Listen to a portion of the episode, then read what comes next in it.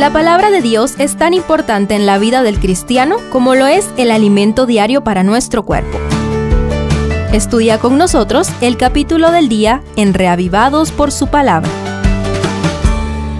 Santiago 4 se vuelve más directo para tratar problemas específicos que parecen misceláneos, pero quizá convergen en los creyentes inconstantes o de doble ánimo del capítulo 1 verso 8. Agrupemos los consejos en cuatro. Primero, identifica la raíz de tus problemas. El capítulo inicia con dos preguntas incisivas. ¿Qué es lo que causa las disputas y las peleas entre ustedes? ¿Acaso no surgen de los malos deseos que combaten en su interior? Declara el verso 1 en la nueva traducción viviente.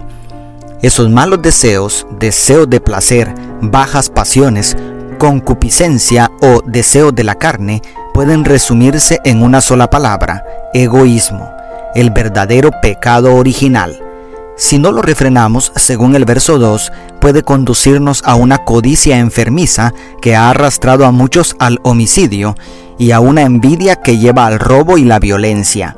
Y lo peor de todo, nos impide orar para pedirle las cosas a quien realmente puede darlas. O quizá peor, neutraliza nuestras oraciones porque nuestro corazón sigue lleno de malas intenciones y motivos egoístas según el verso 3. Segundo, no critiques ni juzgues. Saltemos al final para dejarlo céntrico y más importante para el final. Los versos 11 y 12 tratan otro gran problema que no debería suceder entre hermanos. Sin embargo, es muy común entre seres humanos caídos. Hermanos, no hablen mal unos de otros. Inicia el verso 11 en la nueva versión internacional. Luego advierte que todo aquel que critica y juzga a los demás está colocándose por encima de la ley y cometiendo blasfemia, porque no hay más que un solo legislador y juez, aquel que puede salvar y destruir, como dice el verso 12 siguiendo la misma versión. En realidad, una actitud así refleja el mismo espíritu orgulloso de Satanás, porque ¿quién eres para juzgar a tu prójimo? termina preguntando Santiago. Tercero, no seas orgulloso ni autosuficiente. La última sección, versos 13 al 17, advierte de otro peligro muy sutil y sigiloso. Describe a quienes jactanciosamente hacen planes a corto y largo plazo, suponiendo que podrán coronar con éxito todo lo que emprendan sin contar con Dios, según el verso 13. Su soberbia y autosuficiencia los han cegado a semejanza del rico insensato de la parábola registrada en Lucas 12, ignorando que nuestra vida terrenal es como la niebla, que dura poco tiempo según el 14. Es más inteligente decir con humildad, si Dios quiere, viviremos y haremos esto o aquello, según la traducción en lenguaje actual de parte del verso 14. Y tomar en cuenta la última sentencia de este capítulo, el que sabe hacer lo bueno y no lo hace, comete pecado, como dice el verso 17. Hasta aquí hemos visto solo problemas y la mayoría son de actitud. ¿Quieres acercarte a la solución? Vamos al corazón del capítulo entonces. Y cuarto, acercaos y someteos a Dios.